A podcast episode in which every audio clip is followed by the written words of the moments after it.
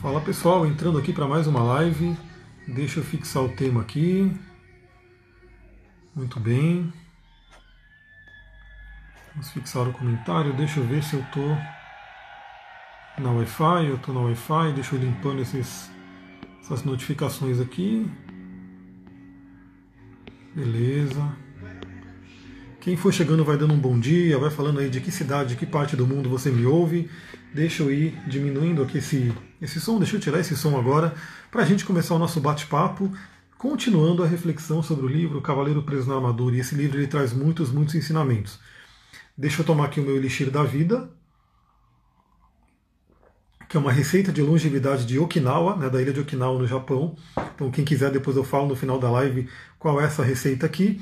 Enquanto isso, né, deixa a galera ir chegando, eu vou fazendo um convite aí, se você está vendo esse vídeo no YouTube, segue lá no Instagram, no Instagram que eu estou trazendo né, a, maior, a maioria dos posts, né, então segue lá no Instagram, até para você poder participar da live ao vivo, né, conversando aqui, e também segue lá no Telegram, no Telegram a gente chegou já a mil seguidores, tem lá um cara, deve ser mil e pouquinho, e eu estou colocando muita energia lá. Hoje mesmo acabei de enviar mais um áudio sobre uma reflexão do livro Mulheres que Correm com os Lobos, esse livro maravilhoso aqui, né, que eu tenho sempre recomendado para se ler, eu estou lendo ele, e eu já mandei, hoje mesmo mandei uma reflexão no, novamente sobre esse livro.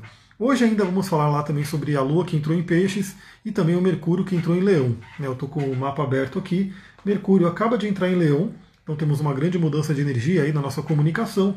E a Lua entrou em Peixes, então a gente vai falar um pouquinho sobre isso lá no grupo do Telegram. Então entra lá para acompanhar. Bom, vamos lá, né? A gente está falando sobre esse livro aqui, já está dando aí, se eu não me engano, 5 ou 6 lives, eu vou contar direitinho, depois eu vou colocar numa playlist, né? Eu quero deixar isso bem organizadinho, porque isso aqui né, vai ficar posterior para todo mundo poder consultar como se fossem aulas sobre bioenergética, sobre a terapia haitiana, sobre psicologia, enfim, sobre várias coisas que a gente conversa aqui, porque esse livro, esse pequeno livro, né, essa finura aqui, essa fábula, essa história, traz muitas e muitas reflexões. Então, para quem não está acompanhando, né, para quem está novo aqui, como é que eu tenho feito? Né? Sempre eu gosto de estudar os livros, então, eu, bom dia, Viviane, seja bem-vinda, Rô. Aliás, quem gosta dessa live, quem acha interessante, compartilhe aí com três amigos, pega esse aviãozinho aí e manda para que esses amigos possam participar aqui com a gente. Os coraçõezinhos também são muito bem-vindos, gratidão. Quem participa dessa live já recebe inclusive uma purificação do Ho'oponopono, porque sempre eu estou fazendo aí as purificações. Então eu gosto muito de ler e eu vou grifando né, todos os trechos importantes isso de todos os livros que eu, que eu estudo, né? Porque todos eles trazem conteúdos para o meu trabalho, né? Para as coisas que eu vivo na vida. E o que eu tenho feito? Eu, eu faço uma curadoria no início, né, antes da live, eu dou uma olhada nos trechos que eu grifei e eu coloco um asterisco naqueles que eu acho interessante a gente ler e trazer uma reflexão.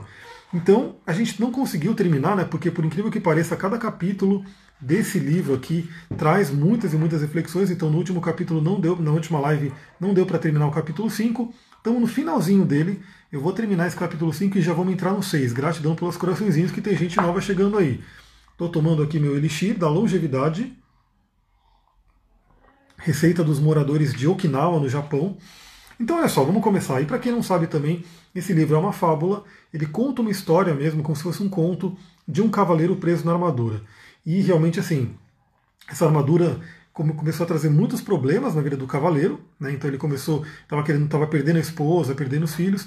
A hora que ele foi tentar tirar a armadura, ele não conseguiu, né? Ou ninguém do reino conseguiu, e ele teve que ir numa jornada na floresta, né? Em busca do Merlin para poder tirar essa armadura.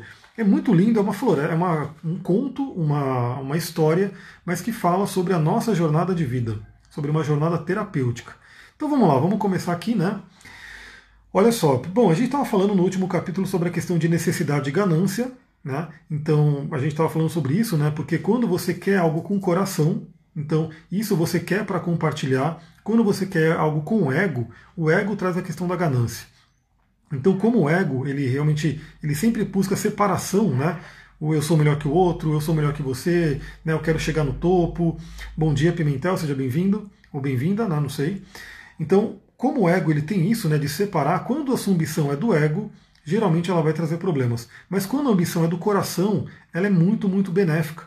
Por quê? Porque exatamente quando você sabe que você quer algo para, inclusive, compartilhar, imagina, quanto mais dinheiro você ganha, mais você pode ajudar os outros. Quanto mais conhecimento você tem, mais você pode distribuir esse conhecimento. Quanto mais amor você tem, você recebe, mais você pode distribuir esse amor. Então essa ganância do coração, né, na verdade, essa ambição do coração, a gente nem fala a palavra ganância porque a ganância traz um, uma coisa negativa, mas a ambição do coração é muito benéfica. Por quê? Porque ela faz você em busca de coisas, né, para que você possa compartilhar essas coisas. Então, hoje tem muita gente lá no Brasil é campeão de pessoas com muita, como posso dizer, crença limitante, crença negativa com relação ao dinheiro. Né? Acha que o dinheiro é ruim, o dinheiro não é espiritual, o dinheiro é sujo, aquela coisa toda. E por conta disso, né, por conta dessas crenças limitantes, elas bloqueiam a entrada do dinheiro na vida delas. Bom dia, Ana Paula, seja bem-vinda. Elas bloqueiam a entrada do dinheiro, né? Beleza, né, ela não recebe o dinheiro porque no fundo, no inconsciente dela, ela acha aquilo ruim. Só que ela está se privando de poder ajudar um monte de gente. Então, se ela entende, se ela começa a ressignificar o inconsciente, entende que o dinheiro é uma bênção, o dinheiro ele não é ruim, ele pode ser muito bom se você souber utilizar ele, se você tiver ambição do coração, ou seja, quero mais, quero mais, quero mais, porque eu vou ajudar a distribuir esses recursos, você recebe mais. Né? Então isso é uma coisa muito interessante, saber fazer essa separação. E olha aqui, ele coloca aqui esse trecho que é muito interessante. Eu sempre comparo seres humanos com árvores, eu sempre me conecto com árvores. Aliás, eu vou colocar umas fotos aqui no Instagram, porque Hoje eu fui correr pela mata, né, eu moro em Mariporã, eu encontrei um pinheiro gigante, maravilhoso. Eu amo pinheiro. Né, o pinheiro é uma árvore incrível. Dizem que é árvore de aquário, né, tem um, um, elemental de criança lá no pinheiro. É uma árvore incrível né, da nova era. E hoje eu vi um pinheiro enorme, enorme. Já enviei a live de coração, arro, gratidão, Ana Paula. É isso aí. Tem muita gente que já me segue que já está nesse espírito de compartilhar. Né? Chega aqui, compartilha a live, compartilha os áudios, manda mensagem. Então, assim, muitas pessoas têm conhecido, né? É, a Maria Cláudia, por exemplo, ela mandou para mim no Instagram que ela coloca, ela tira o print, ela manda para a galera dela, para os grupos dela, e o pessoal agradece ela, porque é justamente isso, né? Você está compartilhando algo que está fazendo bem para você, você manda para o mundo também. Os coraçõezinhos ajudam muito com que o Instagram também divulgue essa live, né? Para que ele vá mostrando as pessoas que está acontecendo. Então eu vi um pinheiro maravilhoso, gigantesco, enorme, e eu nunca tinha visto um pinheiro tão florido. Eu não sei se vocês já viram aqui flor do pinheiro, ela é meio amarelinha, meio gordinha, né, umas, peles, umas pétalas meio gordinha, muito lindo assim. Depois eu vou postar as fotos aqui. E o ser humano ele tem muito a ver com as árvores, né? A gente tem tudo isso, até o chakra raiz, né? o nome chakra raiz já remete às árvores. Então vamos lá, o que ele diz aqui, ó. Você recebe a mesma energia vital que a árvore, usa a mesma água, o mesmo ar e o mesmo alimento da terra. Garanto-lhe que se aprender com a árvore, também poderá gerar os frutos que a natureza tem o propósito de gerar, e logo terá todos os castelos e cavalos que desejar. Ou seja, gratidão, até uma compartilhou aí também, muita gratidão. O, a árvore, ela, ela recebe todo o recurso dela, a energia do sol, a energia da água, do vento, enfim.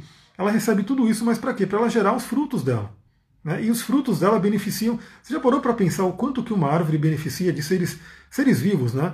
Seres humanos, é, animais, pássaros, insetos, enfim, outros vegetais, que muitas vezes eu vejo aqui em Mariporã, né? As árvores fazendo uma simbiose, uma subindo em cima da outra, uma vivendo junto com a outra. Então imagina o quanto que uma árvore ela doa, né? Ela, ela tem ali a missão dela de gerar frutos, e esses frutos que ela gera, né, toda essa energia que ela gera, ela compartilha com o meio. E por ela compartilhar com o meio, ela recebe mais de volta. Então é muito, muito legal, porque é só você parar para pensar um pouco na natureza, né?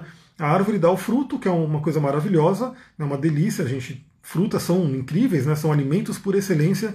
Então alguém vai lá, pega aquele fruto daquela árvore e come. Geralmente não se come a semente, e essa semente acaba caindo na terra e nasce uma outra árvore. Ou seja, a, a, o fato da árvore doar o fruto dela faz com que ela se espalhe pelo mundo.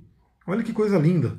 Né? E a gente não para para pensar nisso. Então, imagina que você está doando alguma coisa, que você está compartilhando alguma coisa, que você está, enfim, ajudando alguém, você está espalhando a sua energia pelo mundo. E ela volta, obviamente ela volta, porque tudo volta, né? O universo é uma grande caixa de ressonância, tudo que a gente emite volta para a gente. Muitas vezes não vai voltar por aquela pessoa que você ajudou, mas vai voltar por outra pessoa, por outra situação, porque não tem jeito. O universo ele sempre gosta de equilíbrio, a natureza gosta de equilíbrio. Na medida que você doa, você recebe. Então é muito interessante, a árvore ensina muito isso. E aí ele coloca aqui, continua, né? Aos seres humanos foram dados dois pés para que não precisassem ficar em um mesmo lugar. Mas se ficassem sossegados mais vezes para aceitar e desfrutar, em vez de ficarem correndo de um lado para o outro atrás das coisas, compreenderiam verdadeiramente a ambição que vem do coração. Que é aquela questão da paz de espírito, né? Aliás, eu estou lendo esse livro aqui, estou terminando, né, o, o Espiritualidade do Corpo, estou quase no finalzinho aqui, e tem um capítulo que ele fala justamente sobre a paz do espírito, que é quando você vive com o corpo livre, né, quando você vive sem os bloqueios, quando você vive em grounding, né, conectado com a Mãe Terra.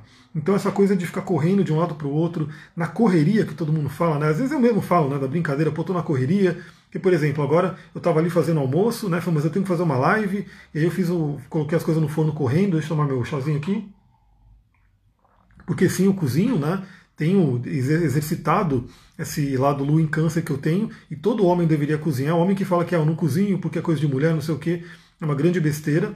E é maravilhoso você fazer sua própria comida, porque você coloca sua energia ali, e você gera uma alquimia. Mas é, acaba sendo uma correria, mas é uma coisa boa, né? Porque eu fui, fiz lá, coloquei as coisas no forno rapidinho e vim aqui para a live. E depois, quando terminar a live, eu vou poder comer aquilo que eu fiz. Mas a questão é, o que, que você está correndo atrás? Né? Essa coisa de ficar correndo de um lado para o outro, essa coisa de ficar na pressa, né? na coisa de ficar de repente naquela ânsia de conseguir coisas. O que, será que você está buscando tanto? Será que o que você está buscando tanto já não está aí dentro?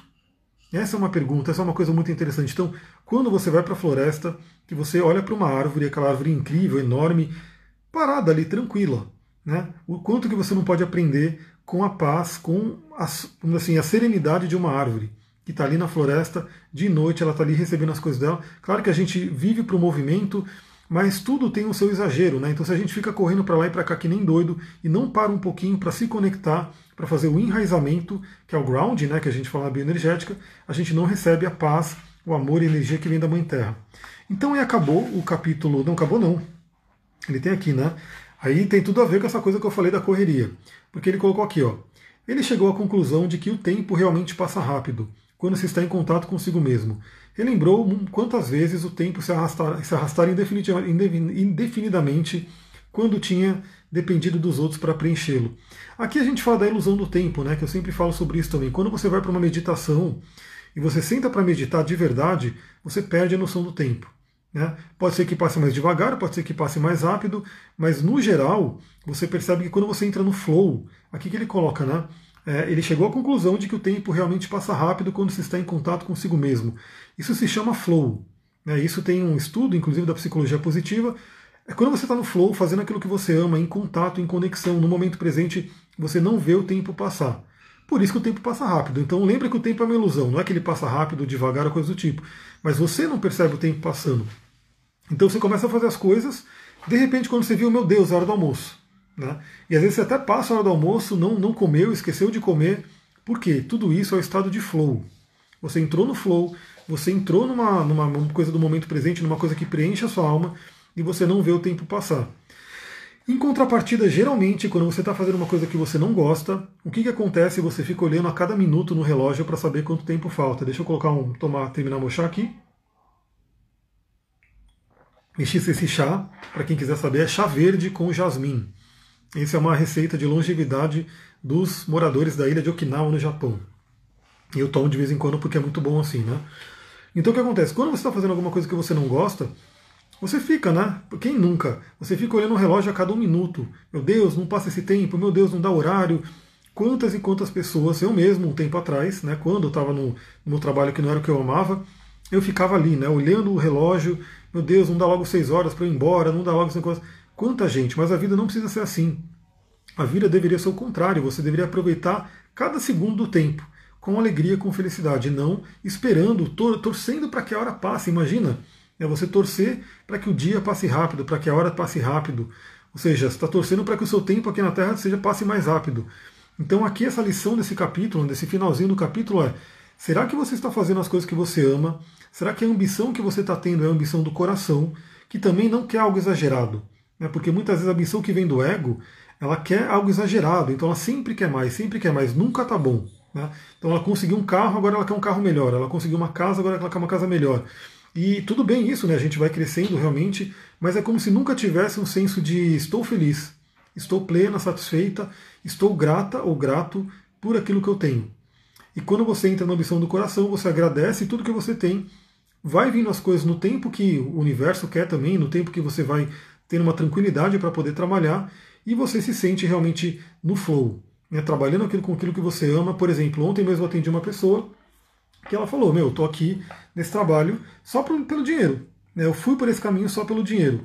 E chegou agora na questão do retorno de Saturno, né, a pessoa está passando pelo retorno de Saturno. Quem aqui já passou pelo retorno de Saturno sabe muito bem né, que ele traz essas coisas à tona para a gente poder refletir.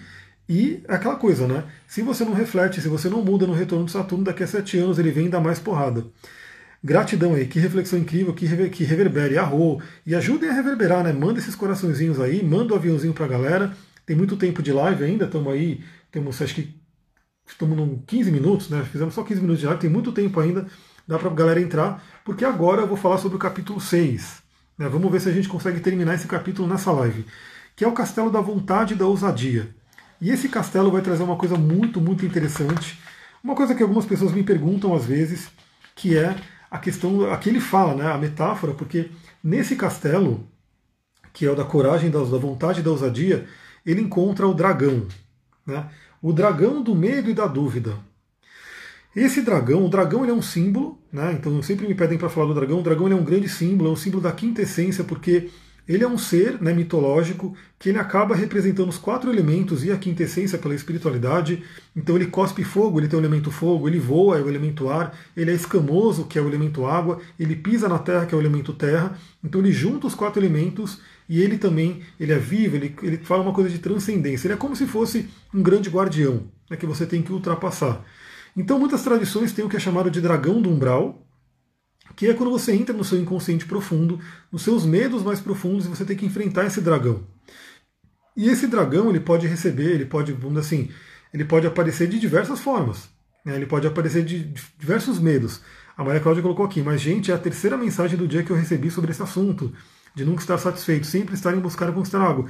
Então, olha só, então o universo falando com você. E que, esse, que essa mensagem vá para outras pessoas também, se vocês ajudarem a compartilhar com os coraçõezinhos, com os aviãozinhos, Gratidão. Então esse dragão, ele está dentro da gente. Então a gente tem vários simbolismos, por exemplo, São Jorge o dragão, né, a caverna do dragão, enfim, a gente tem muitas mitologias, muitas histórias que remetem a ter que enfrentar um dragão. O próprio cavaleiro preso na armadura, né, todas as histórias medievais acabam trazendo esse assunto né, do cavaleiro que tem que libertar a princesa, né, libertar a princesa que está presa na torre pelo dragão. Né, o dragão está ali guardando a torre. Então o cavaleiro ele tem que ir lá matar o dragão para poder salvar a princesa. E, psicologicamente falando, a gente pode falar sobre o quê? Que o homem, nesse caso, né, então pode ser o homem ou a mulher, mas a gente está falando sobre você acessar o seu ânimo, a sua ânima. Então a sua ânima está presa na torre, que representa a princesa, mas para você chegar na ânima, você tem que passar pela sombra. A sombra representa o dragão. Olha que interessante. E o próprio Jung fala sobre isso, né? Ele fala que é, o trabalho com a sombra ele é difícil, ele é complicado, mas o trabalho com a ânima é mais ainda. Mas por quê? Porque para chegar na ânima você tem que ultrapassar o dragão. A Bárbara colocou: Te perguntei outro dia sobre o dragão, que eu vejo ele dormindo em algum lugar dentro de mim. E depois de um surto de raiva, normalmente eu vejo ele sendo liberado. Então, é assim, é uma representação que a gente tem no nosso inconsciente, pela espiritualidade também, que é o quê? O dragão, vamos dizer assim, ele está representando o guardião de medos, né? O guardião daquilo que está te protegendo de alguma coisa dentro de você. Né? Então essa raiva, por exemplo, que vem e de repente liberta o dragão, pode ser esse dragão destrutivo, porque ele mostra aqui que o dragão ele é destrutivo, né? Ele está aqui realmente querendo trazer a destruição, ele está querendo te bloquear no crescimento. E aí, para a gente começar a entrar no assunto aqui, olha só. O auto, uma vez Merlin disse né, que o autoconhecimento pode matar o dragão do medo e da dúvida. E esse dragão aqui que ele está enfrentando é o do medo e da dúvida. Então, assim, o medo ele paralisa. O medo ele é um grande, vamos dizer assim, um paralisador da nossa vida.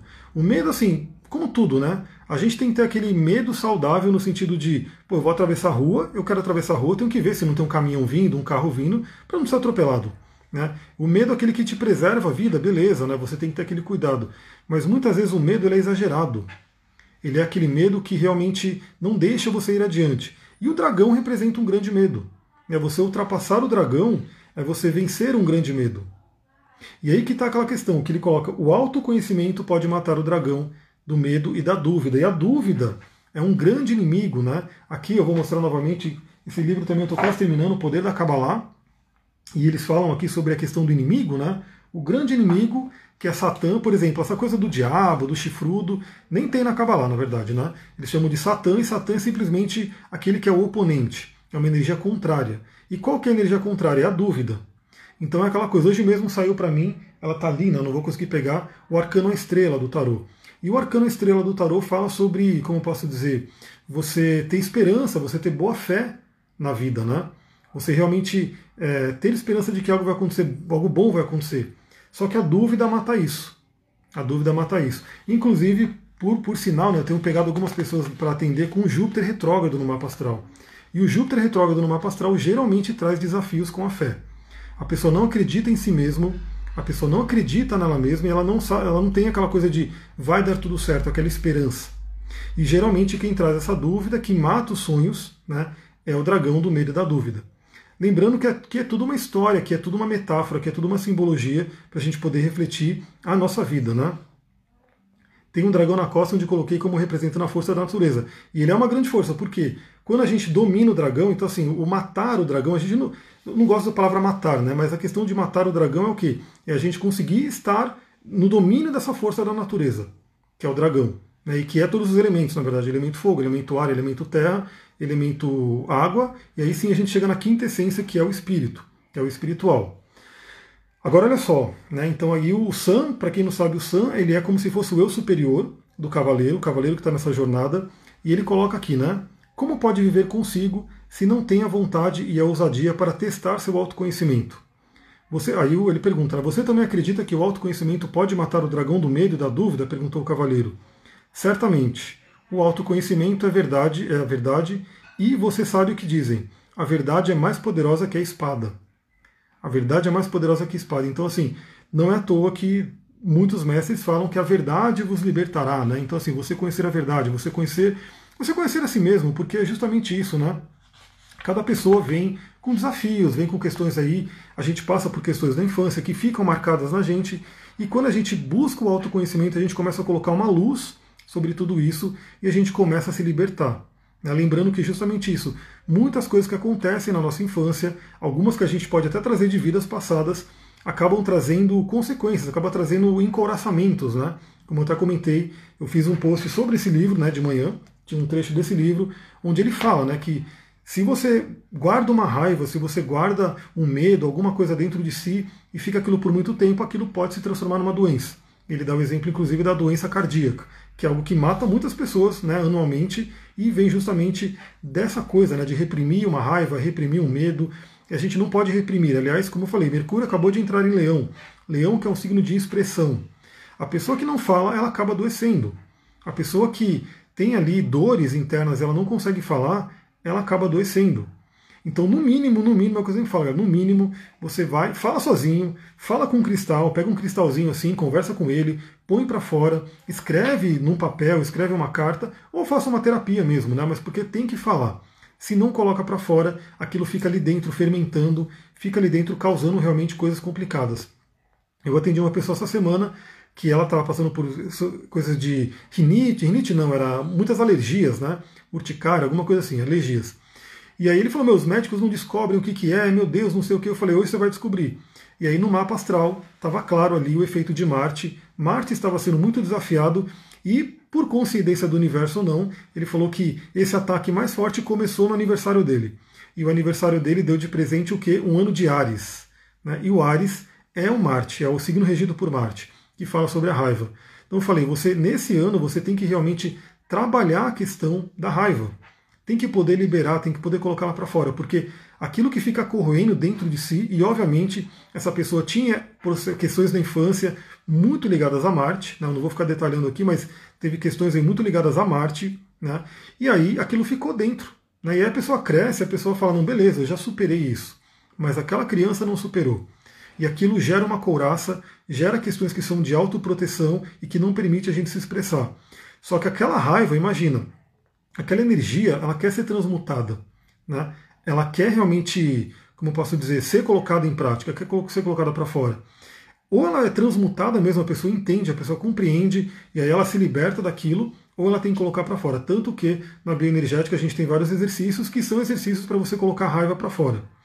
Muitas vezes a raiva está tão inconsciente que a pessoa começa a fazer o exercício e ela, ela não sente muita coisa, beleza, mas quando ela começa a ficar um tempo a mais no exercício, começa a vir à tona qual é a raiva que está dentro dela. E aí a pessoa tem uma catarse, uma explosão, enfim, tem muito a ver com usar a fala também. Então ela está de repente ali torcendo uma toalha e gritando e falando, e de repente alguma situação que ficou ali no passado, de alguma humilhação, de alguém que de repente é, pressionou ela de alguma forma, porque a criança ela não tem muita defesa, né?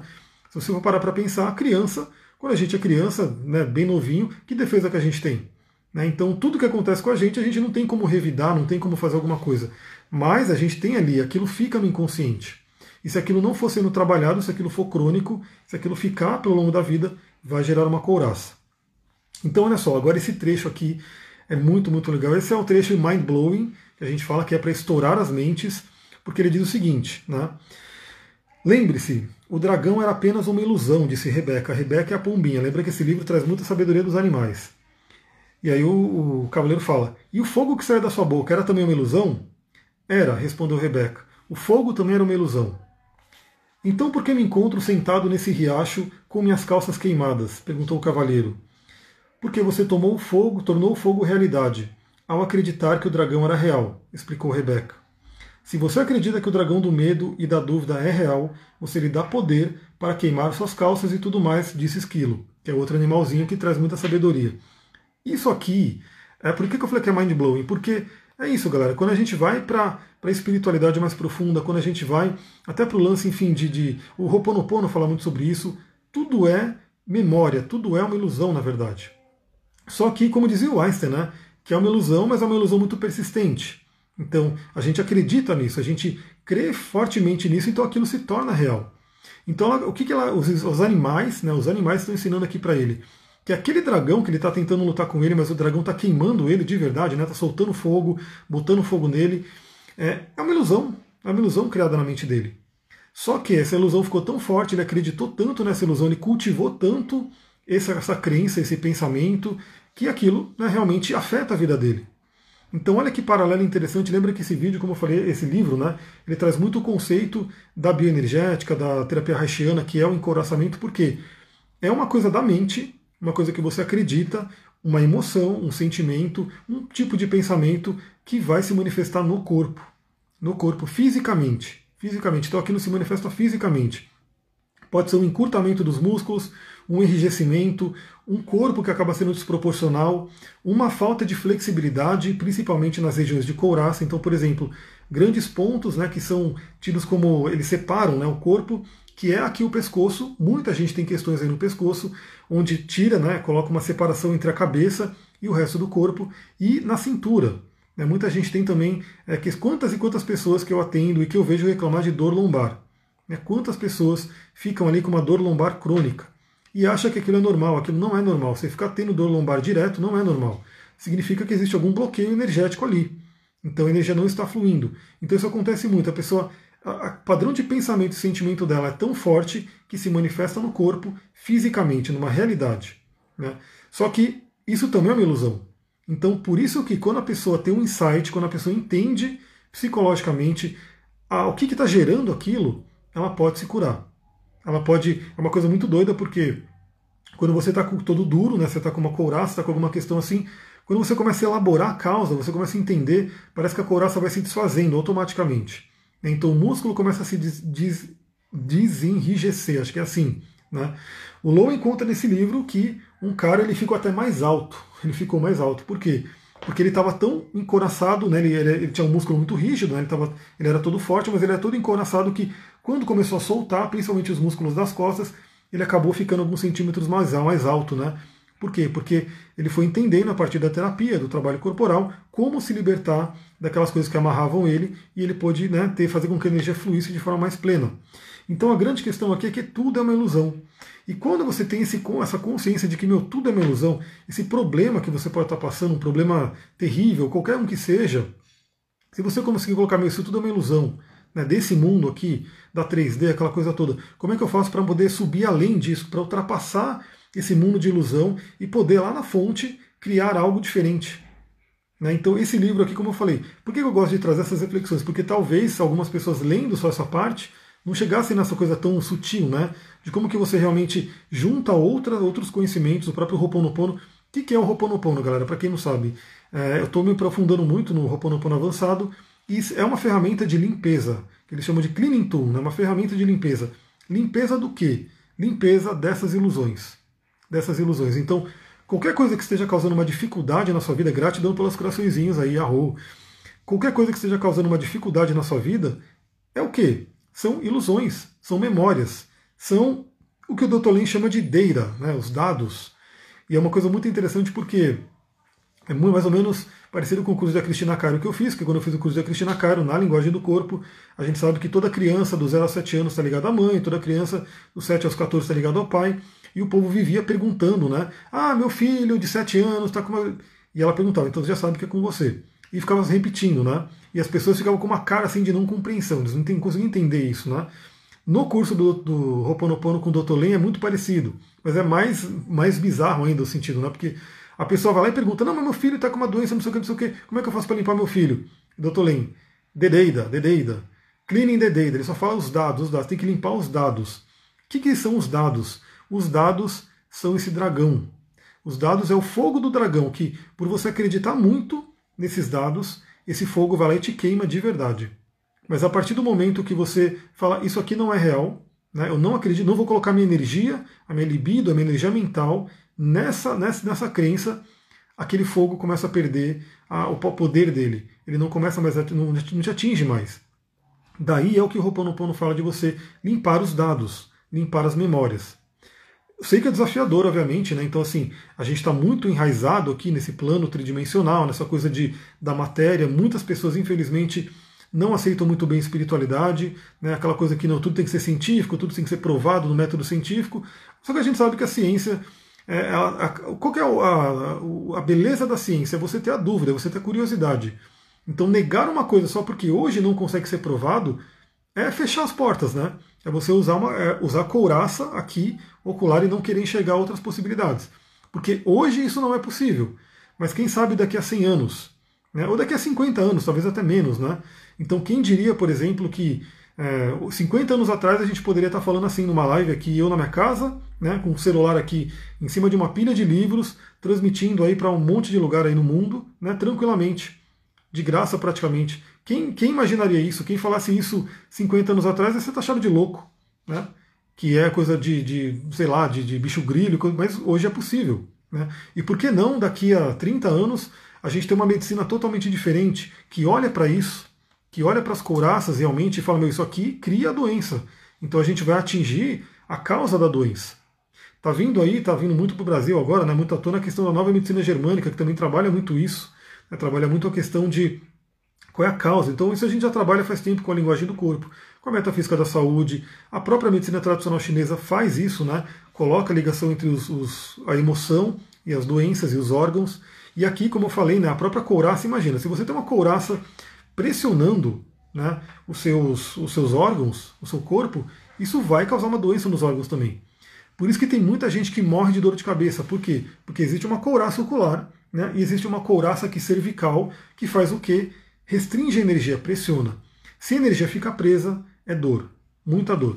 Eu mesmo de vez em quando tenho dor de cabeça, o que, que eu faço? Eu sigo minhas técnicas, eu vou lá e começo a apertar, né, vou apertando os pontos, os pontos doloridos, eu sei que eu estou apertando eles, estimulando e a energia está se dissipando. E obviamente eu não estou aqui com a selenita, infelizmente. Estou sim. Eu posso pegar uma selenita branca, né, que é um cristal maravilhoso. Aliás, hoje temos aulas do curso de cristais. Eu posso pegar a selenita e ir apertando os pontos, como se fosse uma compressura mesmo com o cristal. E isso faz a dor de cabeça passar. Por quê? Porque a dor de cabeça vem de uma energia que está presa aqui por algum motivo. Porque sim, a gente está a todo momento é, sujeito a estresses, a coisa que realmente constringe o músculo. Só que a couraça ela se forma quando? Quando o estresse ele é muito forte, ou seja, ele é traumático, então aquilo fica marcado no corpo, ou quando aquilo é crônico. Ou seja, a pessoa fica carregando aquilo, então ela vive tendo, por exemplo, ela convive com uma pessoa que a pessoa está sempre bloqueando ela, sempre bloqueando ela. Aí o que acontece? Gera-se uma couraça, porque a couraça ela é uma defesa. Ela é um sistema de defesa. Lembra que o cavaleiro da preso na armadura colocou a armadura por conta de uma defesa de uma dor que ele passou quando ele era bebê. Né? E aí, quando ele virou adulto, ele colocou essa armadura aqui que protegia ele, dele mesmo, na verdade, né? porque era uma memória, era uma lembrança dele. E quando ele apaga aquela memória, ele consegue se livrar daquilo. Ela não consigo esticar as costas e tocar os pés. Sinto que é algo além do corpo. Como descobrir? Então, aí, por exemplo, tanto na parte da terapia corporal, quanto eu diria que assim, a pessoa que não consegue né, fazer um exercício é normal, a pessoa geralmente ela pode estar encoraçada. O que eu diria é persistência. Persistência, todos os dias fazer. Todos os dias fazer. É, por exemplo, se é alguma coisa que está bloqueando energeticamente, por exemplo, a selenita, vou voltar a mostrar ela aqui, ela é uma pedra que ajuda muito a fazer fluir a energia. Aliás, por exemplo, a selenita, ela, a selenita ela vem de bastão assim, né? E é um bastão que é muito positivo para você colocar bem alinhado com a coluna. Bem alinhado com a coluna, nas costas, né, de preferência. Deita, coloca a selenita bem ali e visualiza a energia circulando. Até porque se é alguma coisa espiritual, alguma coisa energética que está ali pesando, né, a selenita ela tem o poder de limpeza. Né, ela faz limpeza. Por quê? Porque ela tem todo um movimento, né, ela é uma pedra de movimento e ela tem enxofre. O enxofre ele é um mineral que faz uma limpeza energética. Então o que eu recomendaria assim? Primeiro, é legal você fazer limpezas energéticas com cristais, com ervas, com banhos, né, que isso aí é bem legal, para ver se não tem algo realmente alguma coisa realmente energética pesando ali, porque tem sim, e dói, e deixa a gente enjoado, e deixa a gente com problema. Muitas vezes você está enjoado, está com mal-estar, você vai tomar um banho e visualiza uma limpeza naquele banho, você sai nova dali. Por quê? Porque pegou alguma coisa, alguma energia que realmente está pesada. Então tem isso, tem as limpezas, e o que eu diria também é a questão da persistência. Tem que realmente fazer todos os dias, porque o músculo que ele está enrijecido, ele muitas vezes ele não, ele não volta né, do nada, ele tem que ter um treinamento para ir se, se libertando. E a massagem bem energética pode ser bem é, muito boa também, porque na hora da massagem vai soltando né, e depois você mantém com os exercícios. Então uma coisa bem interessante. Mas, por exemplo, a não conseguir esticar as costas mostra a costa está rígida. Né? E muitas vezes a questão das costas traz padrões de raiva inconsciente. Porque a raiva ela sobe né, aqui pelas costas e ela vem aqui e vem para os dentes. Então, quando a raiva fica bloqueada, geralmente ela fica bloqueada nas costas. E aí ela fica presa ali e a pessoa fica com dor nas costas, fica com peso, fica ali assim com a costa meio levantada, né? E aquilo ela não percebe que é inconsciente. Porque quando fica crônico, a pessoa acaba não percebendo. É quando, como se a pessoa conseguisse é, conviver com aquela dor, ela acostuma com aquela dor, até o momento que a dor vai aumentando, aumentando, aumentando, ela não aguenta mais. Aí ela vai atrás de médico, vai atrás de um monte de coisa. Só que como os médicos eles só olham a parte física, eles não vão olhar toda a parte energética. Então ele vai olhar se tem alguma coisa, se não tem. Né? Muitas vezes tem porque foi gerado por conta do padrão de bloqueio, mas muitas vezes não tem nada. Quantas e quantas pessoas vão no médico com dores e o médico fala, não tem nada, não tem nada. Vai lá, faz todo o exame do mundo, não tem nada. Por quê? Não tem nada no físico, está no energético. Né? Então tem que limpar o padrão energético, isso é uma coisa muito importante. Colocando aqui, né? E aqui, isso aqui é interessante. Ó, Deus deu ao homem coragem. A coragem dá Deus ao homem. Então isso é uma coisa muito interessante porque também, dentro das virtudes, né, dizem que a coragem é a mãe de todas as virtudes, porque sem ela você não vive nenhuma das outras. Então a gente precisa de coragem, né? O que é coragem? Coragem vem de core, né, do coração. Então essa coisa de você viver com o coração. Então lembra novamente, né? Se você conecta com a ambição do coração, que é você realmente querer mais, para poder compartilhar, para poder ajudar. Tem gente entrando, gratidão, arro, manda o um coraçãozinho aí, manda o um aviãozinho para a gente bater um recorde aí. Acho que não vai bater o recorde da última, que a última foi 50 pessoas, né? Mas vamos lá, quanto mais pessoas tiver, melhor. Mas imagina que quando você trabalha com o coração, quando esse coração está livre, ele te dá coragem. Coragem, porque nada traz mais força, mais coragem do que você viver o seu próprio propósito, você viver né, por uma coisa que é superior, né, por algo superior porque você entende que não é só para si. E você não está sozinho ou sozinha, né? É como se tivesse uma coisa a mais. Então também, quando ele coloca aqui, né, Deus deu coragem ao homem, a coragem dá Deus ao homem, significa que quando você exercita a coragem, você se conecta com toda uma energia espiritual que te apoia. E a gente sabe que tem muitas pessoas, cada uma com a sua crença. Tem gente que se apoia nos anjos, nos orixás, nos elementais, nos animais de poder, enfim. Mas a gente tem muito apoio em outros planos que podem nos ajudar a ter coragem. Aí em busca daquilo que a gente quer. Porque pra, e aí entra muito do que a gente falou também na lua cheia, né? Leão e Aquário.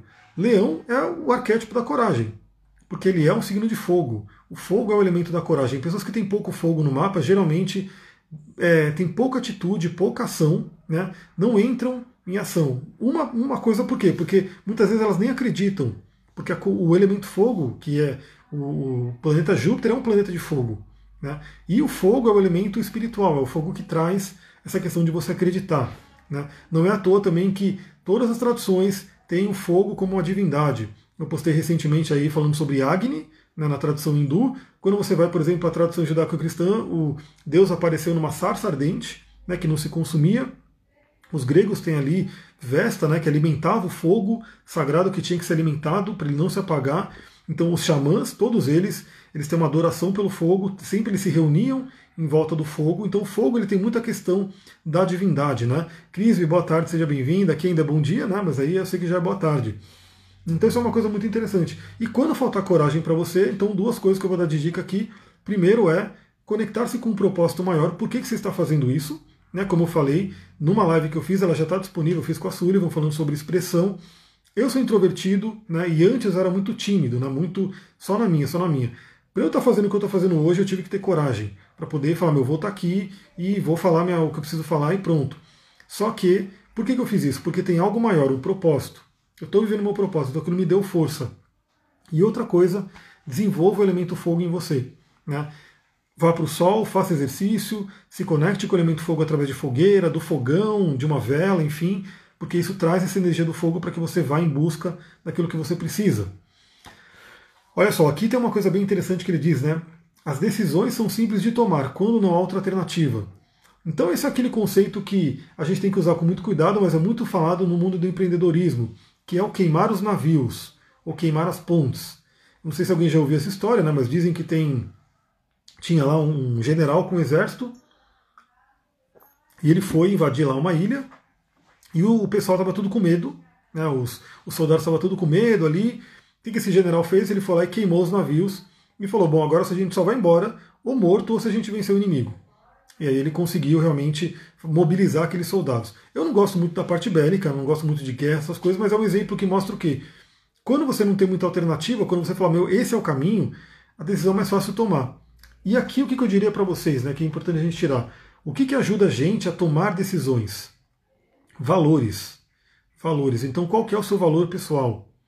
Eu não sei se eu perguntasse aqui para todo mundo que está aqui na live, tem 19 pessoas nesse momento, né, pelo que está mostrando aqui.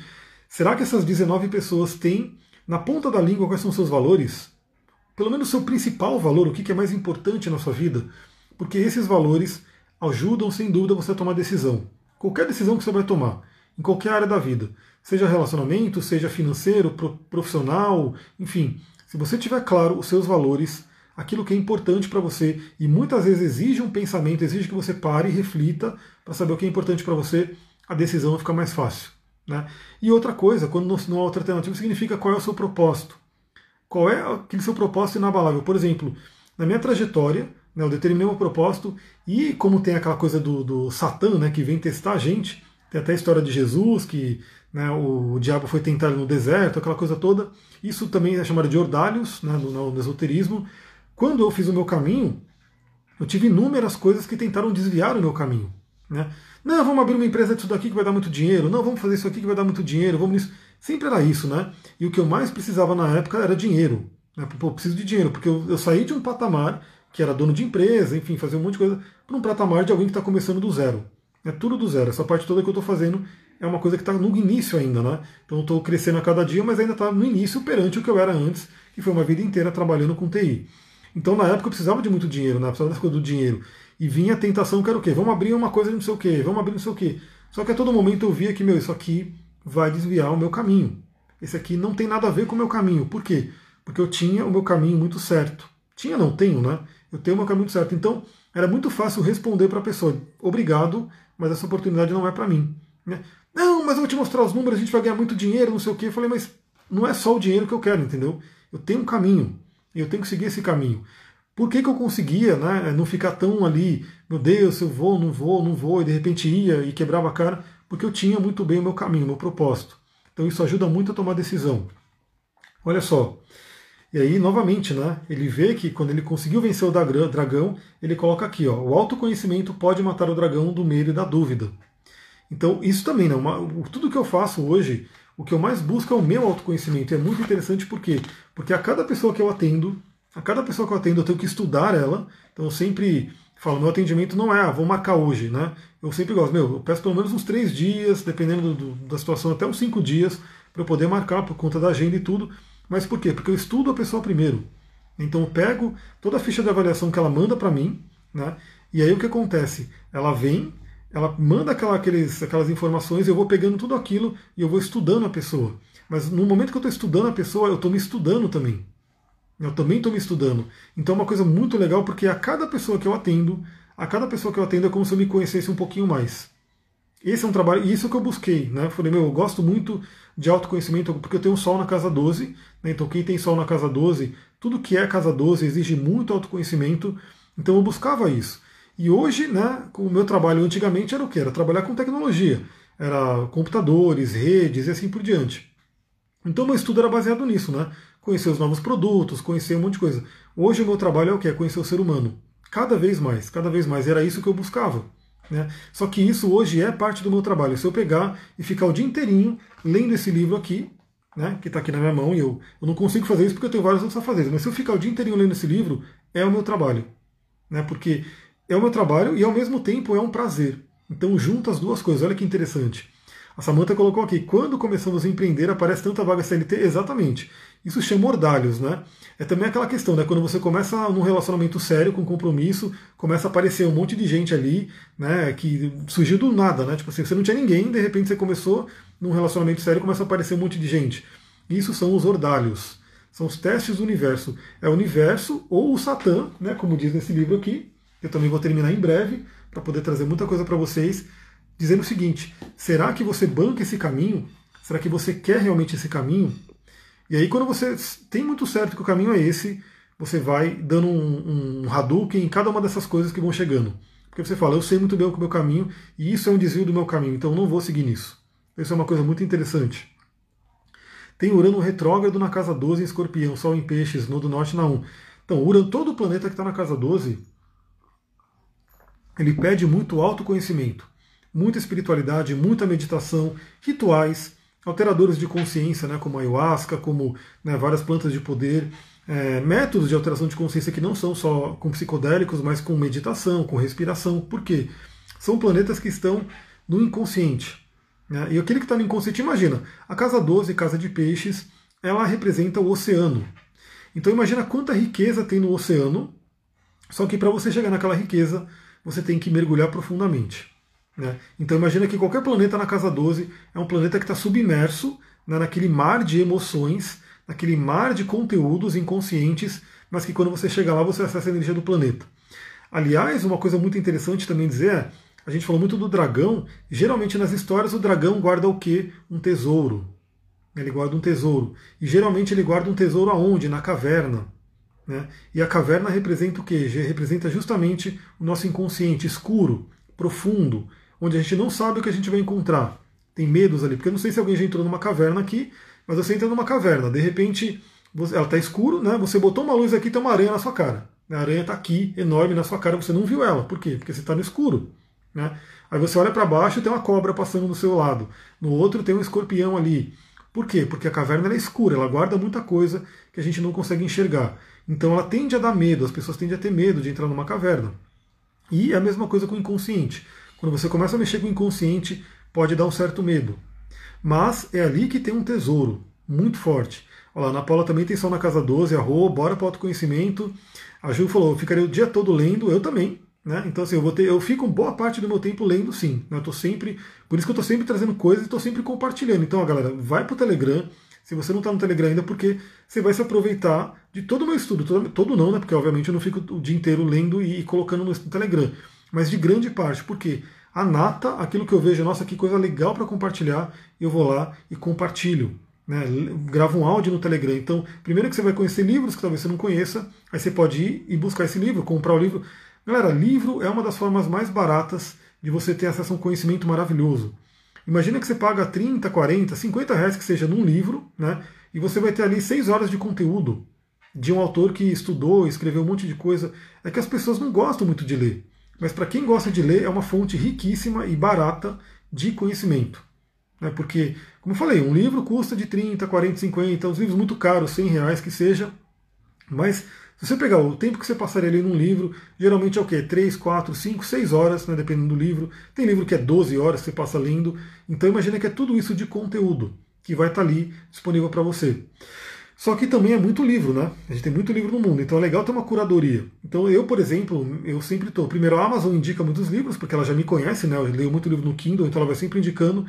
E o que, que eu faço? Sempre que eu vejo alguém que eu, que eu admiro, que eu falo, pô, gosto dessa pessoa, e ela fala que está lendo um livro, ela indica um livro, eu coloco esse livro na minha filhinha aqui, eu vou, falo, vou deixa eu ver o que, que esse autor fala. Né? Então eu vou buscando assim, então sempre está vindo coisa nova. Lembra também que eu falei, sempre eu estou compartilhando.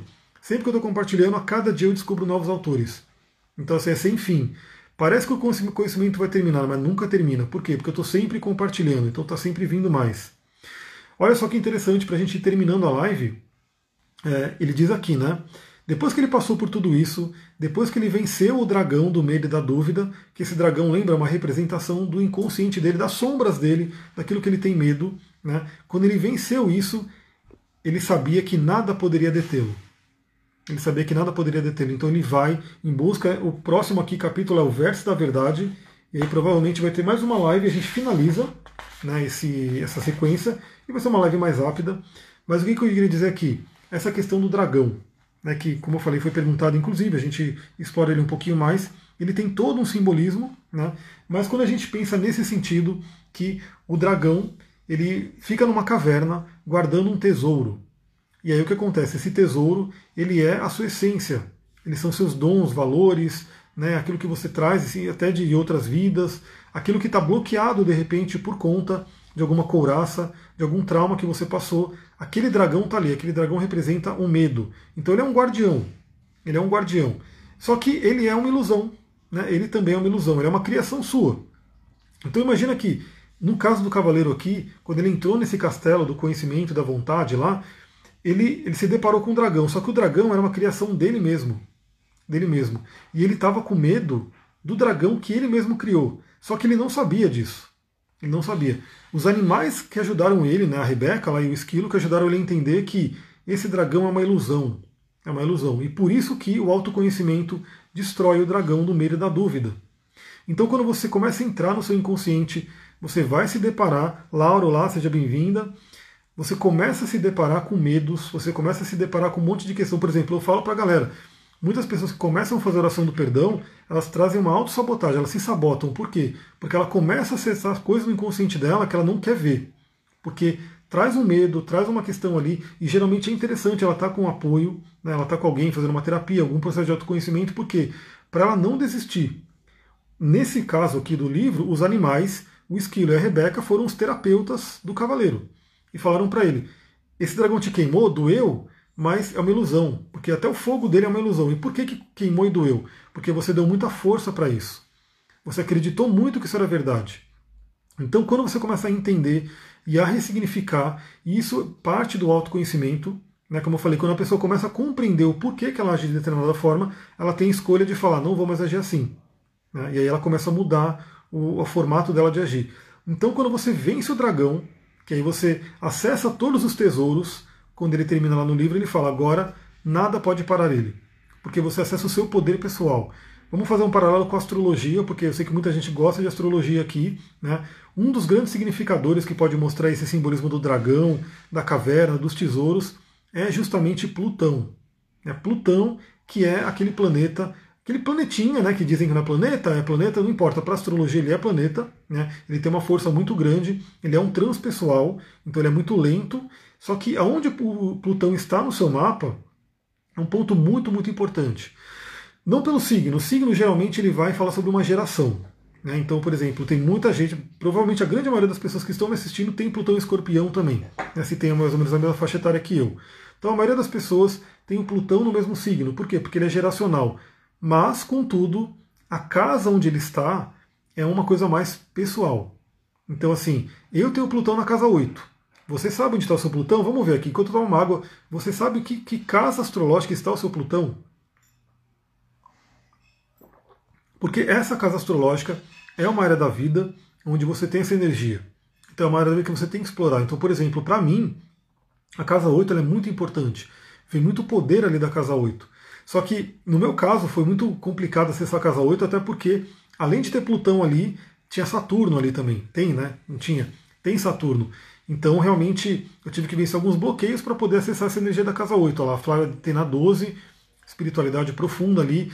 Casa 5, muito poder pessoal, muita criatividade acessando esse Plutão. Escorpião na casa 2, muita questão de poder financeiro, né, poder realmente manifestar a questão material. Genevieve na casa 1, uma personalidade transformadora, né, e já é escorpiana, então traz isso muito forte. Casa 11, muito poder com os grupos. Casa 4, antepassados, família, que tem uma coisa muito poderosa, uma carga muito poderosa. Aí a pergunta da Flávia, ele atrapalha? Ele atrapalha se você não lidar bem com ele, se você não consegue acessar ele de uma forma positiva. Porque o Plutão, eu falo que ele é o mago, ele é o alquimista do mapa, ele tem ali uma energia de escorpião, né, por isso que ele foi, a, a, como dizer, ele foi associado ao signo de escorpião. Então hoje, se você for estudar astrologia, você vai ver que Plutão rege escorpião, além de Marte, que já é o regente tradicional. Por quê? Porque ele pode ser uma autodestruição. Ele pode, se ele não tiver bem trabalhado, ele é um planeta que traz autodestruição. E aí o que acontece? Se ele é bem trabalhado, ele te traz o poder pessoal. Ele traz o poder pessoal. É a coisa que mais luta pela questão financeira, então. Isso é uma coisa importante. A Viviane e a Laura têm Plutão na casa 9. Crenças muito profundas. E olha só que importante, essa crença muito profunda, se ela não for trabalhada, ela pode ser autodestrutiva. Se ela for bem, traba bem trabalhada, é uma crença poderosíssima. Então isso é o acesso a Plutão. Mas mais do que a casa, tem muitas pessoas que têm o Plutão em conjunção, em quadratura, né, em trígono com algum outro planeta pessoal. Aí ele triplica a força dele. Porque imagina né, que ele vai estar numa casa, então aquela área da vida já está sendo o Plutão ali. Mas quando ele faz contato com o planeta pessoal, por exemplo, um cliente que eu atendi essa semana, ele até colocou né, que ele tem uma emoção muito reativa, ele é muito reativo ele, tra ele traz uma, um, como dizer, um, uma reação desproporcional à coisa, e todo mundo fala isso para ele. Mas por quê? Porque o sujeito tem Lua escorpião em conjunção com Plutão. Então imagina, eu falei, meu, relaxa, porque isso aí, o seu mapa está mostrando isso. Claro que você tem que sintonizar isso, mas a Lua é emoção, escorpião já é intenso. Né? Com Plutão ainda, uma, uma, tensa, uma tensão, uma intensidade, como posso dizer, atômica, né? uma coisa de bomba atômica ali. Então é muito forte. Então o Plutão, se a gente não tiver bem com ele, ele causa uma autodestruição. Se ele estiver bem, ele traz muito poder. Ele traz muito poder. Por quê? E ele traz o acesso às riquezas. Riquezas, essas que a gente está falando, são seus talentos, dons, dons espirituais principalmente. Por quê? Plutão é Hades, né, dentro da mitologia grega. E Hades, ele é o senhor, na verdade, Plutão, em romano, né, significa o rico. O rico. E realmente ele é o cara, né, Plutão, que rege nossos amados minerais todas as gemas. Então imagina todo o ouro, prata, quartzo, safira, esmeralda, todos esses cristais maravilhosos que a gente vê no curso de cristais. Tem aluna do curso de cristais aqui, a gente vai se ver mais tarde, ali à noite. Toda essa riqueza de mundo mineral que a gente tem hoje é sob domínio de Plutão. Né? Ele é o cara que guarda isso. Por quê? Porque Plutão ele é o, o senhor do submundo, o senhor do Hades. Então o submundo que dá medo de entrar né? Porque você não sabe bem o que tem ali, mas quando você tem a coragem, que a gente falou, né, de entrar nesse submundo, encontrar esse dragão, conseguir ultrapassar ele, conseguir vencer ele, né, entender que ele é uma parte sua. Então, se ele é uma parte sua, ele pode ser integrado a você. Então, por isso que eu não gosto da palavra matar, porque a gente não mata a sombra, né? A gente integra a sombra na gente e aí ela passa a fazer parte do nosso próprio poder. E aí você integrando, entregando, integrando o dragão em você, olha, trava-língua aí, integrando o dragão em você, você começa a explorar aquela caverna e você começa a ter acesso a todos os tesouros que estão ali. Que fisicamente a gente poderia falar de baú do tesouro, de muito ouro, joia, rubi, aquela coisa toda. Mas que na verdade a gente está falando de dons espirituais, de talentos, de uma força. Aliás, Plutão, Plutão e Escorpião são signos e planeta, o planeta e o signo, né? Que falam sobre uma força extrafísica. Aquela força da pessoa que de repente está ali no fundo do poço, está morrendo, mas ela se regenera, ela tem a capacidade de se regenerar. Isso é a força de Plutão. Então imagina, isso é uma coisa que todo mundo deveria ter, né? Conseguir acessar esse poder dentro de si, de se regenerar. De qualquer coisa que a vida trouxer. Aliás, eu postei ontem uma frase do Marco Aurélio, que fala sobre a filosofia estoica. É uma frase que diz muito que você tem que aceitar tudo que vem. Né? Então, pô, mas aconteceu uma coisa horrível né, na minha vida. Mas queira ou não, essa coisa horrível, ela era para você, era para você aprender alguma coisa. Por pior que ela seja. Eu sei que é muito duro aceitar isso, né? Mas tudo que está vindo na vida é para a gente aprender. E o Plutão é aquele planeta que traz aquela força que a gente tem para se levantar dos escombros e poder seguir em frente. E seguir em frente pegando aquele poder com aquilo que aconteceu. Então, é fato, né? É, geralmente as pessoas que mais sofrem na vida, quando ela tem essa força, quando ela fala, meu, eu vou usar esse Plutão né, para mim, ela consegue ultrapassar. Galera tá acabando a live, infelizmente, 25 segundos. Eu estava lendo a história do Keanu Reeves, que ele passou por muito sofrimento na infância e virou o ator aí de Matrix que todo mundo ama. Olha que coisa interessante, ele tem uma energia de Plutão muito forte aí de se regenerar. Muita gratidão, Namastê Harion, para quem estiver lá no Telegram. Mais tarde a gente se fala. Para quem for da aula do curso de cristais, à noite a gente se vê. E em breve eu trago mais lives aqui para você. Um beijão. Até mais.